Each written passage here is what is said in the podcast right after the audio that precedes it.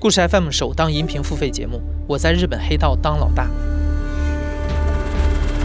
我们觉得对的事情和错的事情和一般社会善恶啊，已经脱钩了。十四岁从东北被骗去日本，上学放学也受欺负，天天骂我八嘎。杀人、手摸这个尸体，感觉啊，会很长时间忘不掉的。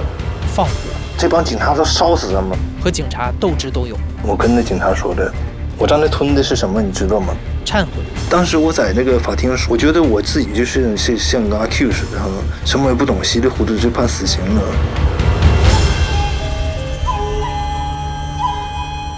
五月十八日上线，敬请期待。关注故事 FM 微信公众号，了解最新动态。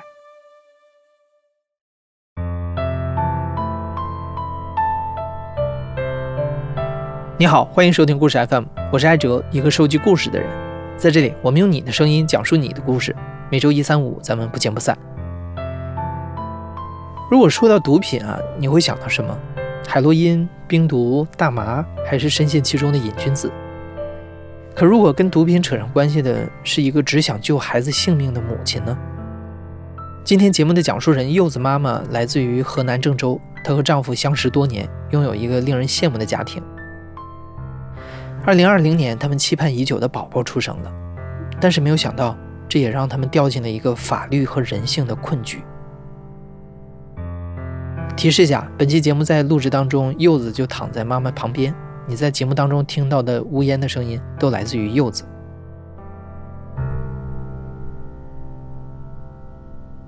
因为我和我们孩子爸爸是，呃，我们是中学同学，我们那时候是蛮好的朋友。然后接着从朋友发展成恋人，然后之后我们就蛮早的话就就领了结婚证，然后过了几年之后，年龄慢慢偏大一些，你无论经济条件也好，啊，无论我们心理条件也好，都已经很成熟，然后那时候就决定要这个宝宝。我觉得我们宝宝很疼我呀，因为孕检的时候特别顺利，就没有任何折腾我。我那时候一直一直特别感恩，就觉得这个宝宝一定是来报恩的。因为我们那时候就给我们孩子起了小名叫柚子，就说说柚子是一个非常幸福的宝，因为他的父母很相爱，而且性格都是蛮温和、蛮好的性格，能给这个宝宝很好的一个就是一个家庭氛围。我们这个宝宝还有个小名叫睫毛精。睫毛特别长，眼睛很大，很很亮，非常漂亮，真的特别开心啊！那天就想着以后一定要特别努力，给他一个自由的、宽松的生活环境。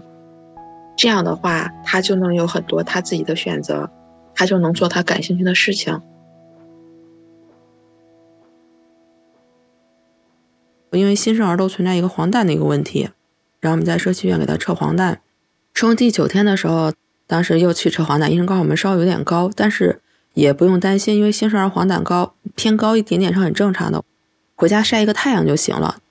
当然，因为我对这个宝宝，我们第一个宝宝嘛，我就特别紧张，我说咱们还是把他带到省妇幼去看看。当时检查完之后，我认为是，嗯，就是像别的家长一样，拿完他的小衣服，签完字就可以走了，结果没有，就我们在那等了好久。当时心里就就觉得，哎，怎么回事儿？就有点紧张了。突然，然后结果过了一会儿，医生过来找我们，然后就说我们宝宝不对，就给我看了一个视频。那个视频就是我们宝宝双手双脚在快速的一个非常不正常的抖动。就我他在家有这个情况吗？我说没有。他们他就告诉我说，这个宝宝那这样的抖动是不正常的，需要完善他的遗传代谢、基因、脑电、核磁。等等等等一系列检查，我当时就急了，我说可以，我说完善什么检查都可以，我说只要对宝宝好，只要宝宝没有问题，就哭嘛，哭的不行不行的，然后我们签签字就让我们回家，啊，当时我就回家，一直接近两周的时间，就完全的，就是吃不下饭也睡不着，喝一口水都会吐的那种状况，就不停的在手机里面收医生所谓说的这个全身抖动会怎么样。但收的结果都不太好。之后不久，柚子被确诊为癫痫，医生说柚子的智力发育会受到影响。面对这个结果，柚子妈妈反而平静了一些。她想着，即使宝宝智力和认知受损，但只要他依然能跑能跳，能好好的长大，就很好了。然而，在柚子三个月的时候，他出现了癫痫持续状态，他的肢体一直抽搐，并且怎么也打断不了。当时我们家人就特别紧张了，特别特别紧张，就抱着他，开车往医院赶。啊，当时我们到了一个就是我们很熟的一个高架上的时候，就因为当时家里人特别急，反而迷路了。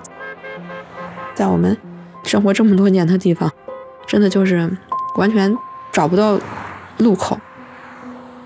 当时我就一路抱着他，他在车上的时候也不停的发作，不然就是走到半路的时候，我摸着他的话，就感觉就是摸到他鼻鼻息下面的时候，发现没有呼吸。当时就不行了，就绷不住，整个人就抖，就是完全就是泪一直往下流。当时就认为没有呼吸了，这个孩子是不是就就就不行了？到后面我才了解到，就是屏气也只也是一种发作，他自己有的是能缓过来的。当时我们就这样子一路嗯把他送到医院，然后当时医生就给他打了呃鲁米娜，因为这是一个镇定剂。打了之后能让他睡觉，就是这个发作给他打断。这个药效过了之后，他又开始那种癫痫持续状态。这时候医生说换个米达唑仑给他推一下。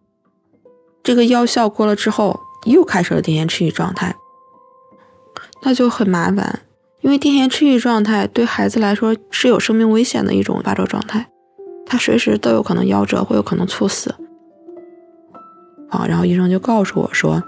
就根据他这个脑电图的一个形式，还有他这个发作的形式，就基本上能判定这个孩子应该属于一个叫婴儿癫痫半游走性局灶性发作这样一个综合征。当时我就问他，我说这样的一个综合征会怎么样呢？可能当时医生是嗯担忧一下子把这个预后告诉我了，我的情绪会比较激动，他们就告诉我说说要有一定的心理准备，然后说。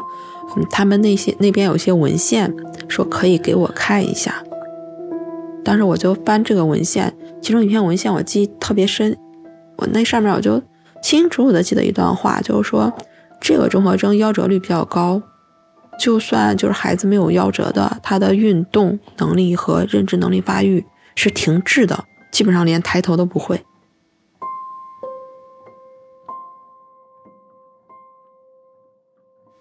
当时我看完这个就崩了，整个人就就处于一种觉得生不如死那种状态，真的是生无可恋那种状态。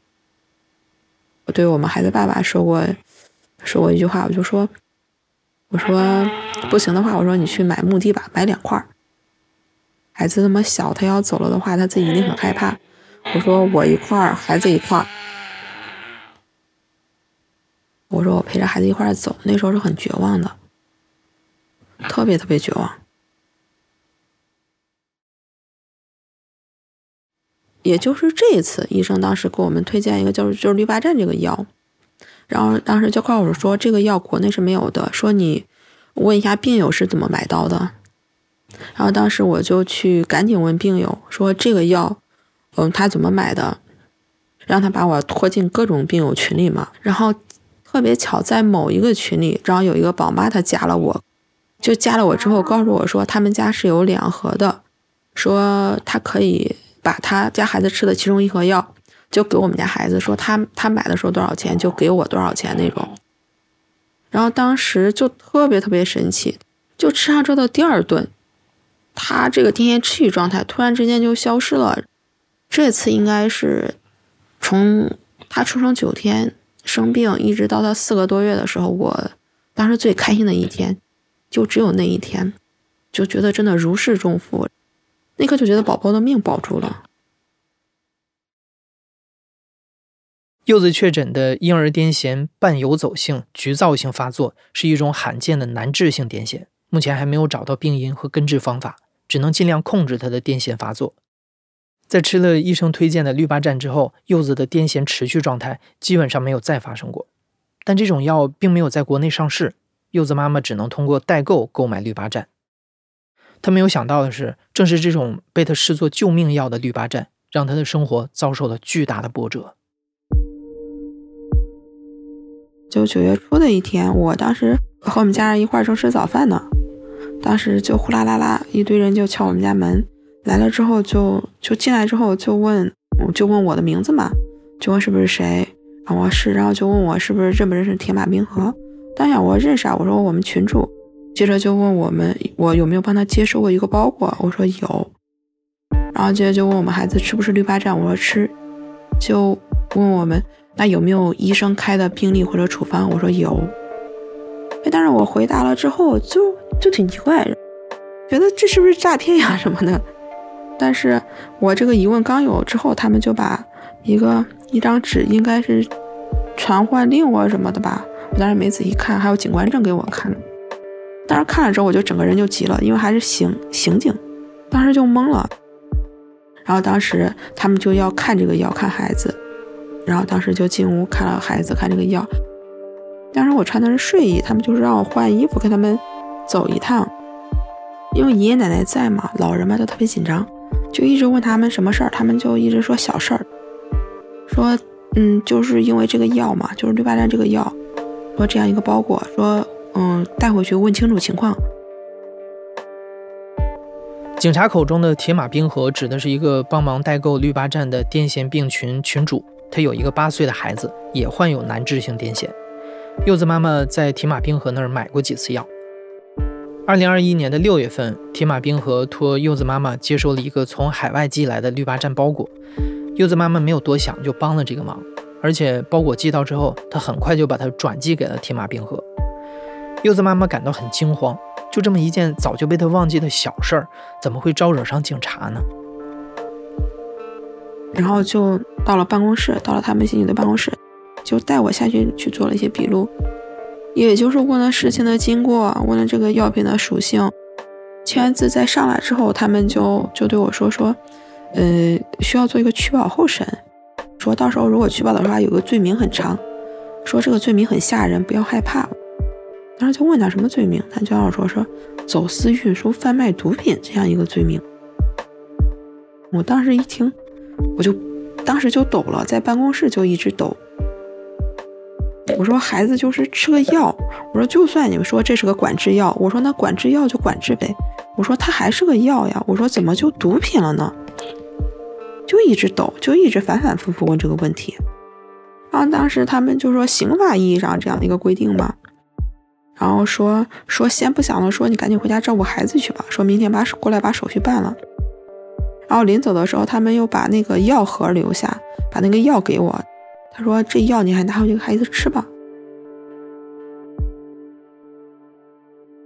然后当时我当天在回家之后，就就又开始不吃不喝了，就一想到取保护神，一想到毒品就崩了，整个人就崩了。那段时间对心理打击其实蛮大的，不到两个月时间暴瘦，暴瘦了有十几斤。氯巴占到底是不是毒品？这是柚子妈妈最关心的事儿，也是她案子最核心的矛盾。根据《中华人民共和国刑法》第三百五十七条，毒品包括国家规定管制的能够使人形成毒瘾的麻醉药品和精神药品，而氯巴占作为国家二类精神管制药品，确实属于毒品。但与此同时，根据二零一五年出台的《全国法院毒品犯罪审判工作座谈会纪要》。如果行为人出于医疗目的贩卖管制类麻醉药品或者精神药品，不以毒品犯罪类定罪处罚。柚子妈妈觉得自己帮忙接收的氯巴占都流向了病人，不应该被定性为毒品。但是案件的结果并不像柚子妈妈期待的那样。二零二一年十一月，柚子妈妈收到检察院的不起诉决定书，检察院认为柚子妈妈构成走私、运输、贩卖毒品罪，但因情节轻微、没有获利等原因。不予起诉，因为那段时间本身因为我们宝宝生病这么久了，然后我中间要牵扯到这样一个事情，然后就导致我就是身体出了一些问题，血压不太好，那段时间就感觉老是浮肿，有一次就整个人晕的站不住了，就整个人天旋地转的，然后就去了就去了医院。住院的时候，我当时知道这个结果，然后当时也知道还是认为是毒品犯罪的时候，我当时当时在医院，我就在一个角落里，就哭的不行不行的，因为当时我哭的原因有特别重要的一点就是我没有任何一个发泄口，就是在这个事情里面，我觉得执法机关他们的态度是挺好的，他们也有他们的立场。我确实是从群主那儿给孩子买药，虽然交集并不多，但从他和他有限的交集中，能感受到这个群主人是很好的。疫情期间，他的药药价格是不涨的，我就觉得这个群主也没有什么坏坏心思的，他也就是为了让孩子有药吃嘛。所以我对他也无从的，就是说有什么情绪也没有，就也没法发泄。还有就是，我觉得孩子。他需要正大光明、堂堂正正的吃药，因为我这个事情发生之后，我见有一些评论，就说我们在喂孩子吃毒品，这个让我心里特别难过。这是正正经经的，就是癫痫指南上都有的一个一个方案，这个药也是正正经经的癫痫用药。我们这些家长是在拼尽的拼尽我们自己的全力，就是去去挽救孩子，怎么就？就成他们说的，就孩子喂毒品了，而且我没有从中有任何牟利，而且我一直认为我做这件事情，一直还认为做了一件好事，帮了一个忙嘛。那么我又我又有什么错呢？在这件事情里面，我不知道到底谁错了，到底哪错了。自从二零二一年七月起，泸州、济南、呼和浩特、武汉等全国很多地方的海关多次扣留从海外入境的绿巴站。自那以后，购买绿巴站就越来越难。柚子妈妈和铁马冰河的案子之后，因为担心法律风险，很多绿巴站的代购更是销声匿迹。但既没有国产绿巴站，又迟迟没有正规渠道引进绿巴站，柚子妈妈每天都在想：孩子吃不上药了，该怎么办？有的代购就是直接就消失了，或者就直接我们去找他们时候把我们拖黑了。或者说，你只要给他提这个药，人家直接一句“我没有卖过，我也不卖”。我那时候就想，我们孩子完了，更没救了。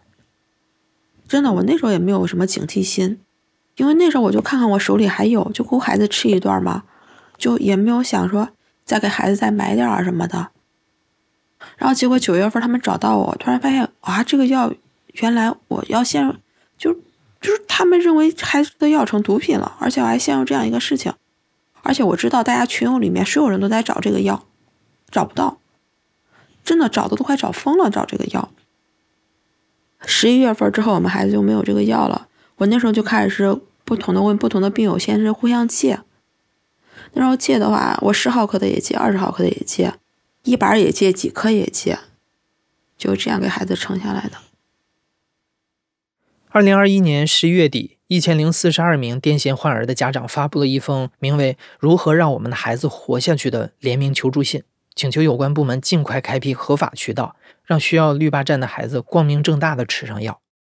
求助信引发关注之后，今年三月二十九号，国家卫健委发布了关于就临床急需药品临时进口工作方案和绿巴站临时进口工作方案公开征求意见的公告，初步确认了牵头进口和使用绿巴站的医疗机构名单。这意味着柚子和其他孩子有希望合法的在国内吃上绿巴站。这个消息让面临断药危机的柚子妈妈松了口气。她盘了盘手上的药，盼望着能在五月买到进口的绿巴站。与此同时，她心中依然有一个没有解开的心结。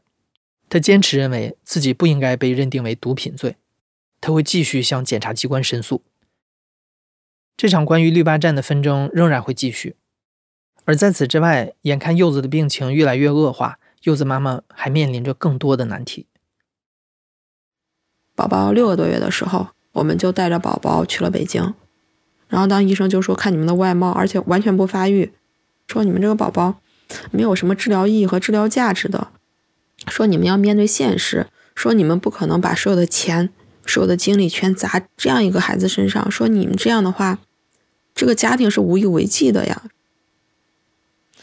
当时我就特别伤心。当然，在在医生那个诊室就就哭了，就哭的不行，就说我说那不行，无论付出什么样的一个代价，我说我们一定要给这个孩子去治疗的。医生就说，那你治疗的话，想要一个什么样的一个效果呢？我说我也不想要一个什么样的一个结果，我说我就想他某一天能认识我，知道我是他的妈妈。我说会不会喊这个妈妈两个字都无所谓的，他只要能认识我，能看我一眼都行。但是我记得挺清楚，医生就看看我说说说你想要的就这样一个结果，基本也不太可能的。其实真的是看完之后更绝望了，看了一个顶尖的医生，还是这样的一个结果，真的当时说实话比在我们本地更绝望，不知道路该往哪儿走了。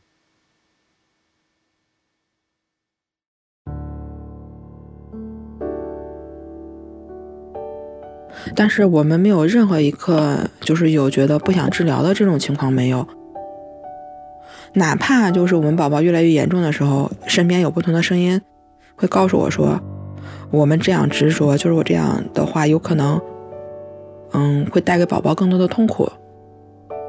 我也非常坚定的认为，我不认可这个说法的，因为他自己没有能力啊。我们为什么要要替他决定？觉得他不想活呢？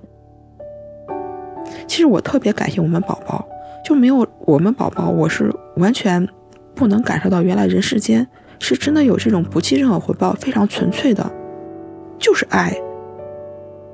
我们宝宝带给我的幸福很多的，远远大于他带给我的崩溃，他带给我的痛苦。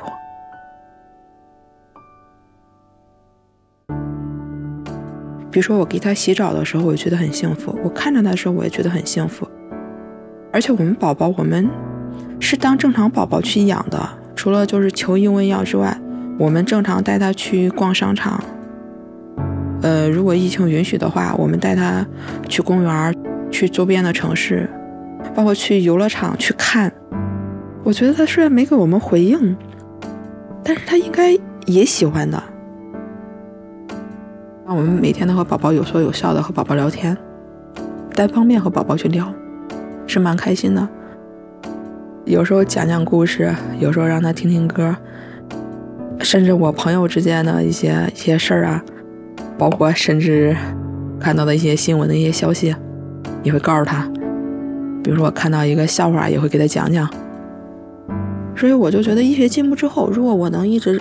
就是让我们宝宝的生命得以延续，然后后续一些进步，让他好起来，慢慢好起来，对这个世界有感知的时候，他应该也会觉得这个人世间来一场是值得的。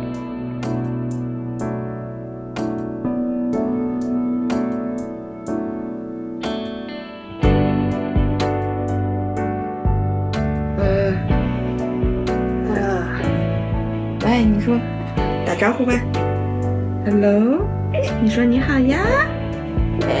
哎呀，啊，对对对，嗯，咋了乖？打扰你了，来挥个手。你说你好呀？嘿，啊哦哦，不想挥手呀？啊，不想挥手是吧？不会啊。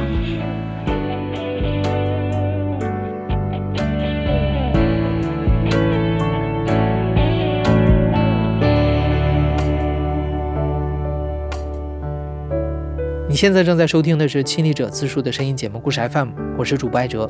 本期节目由聂丽萍制作，声音设计赵丽杰，编辑林峰，实习生施雨涵。感谢你的收听，咱们下期再见。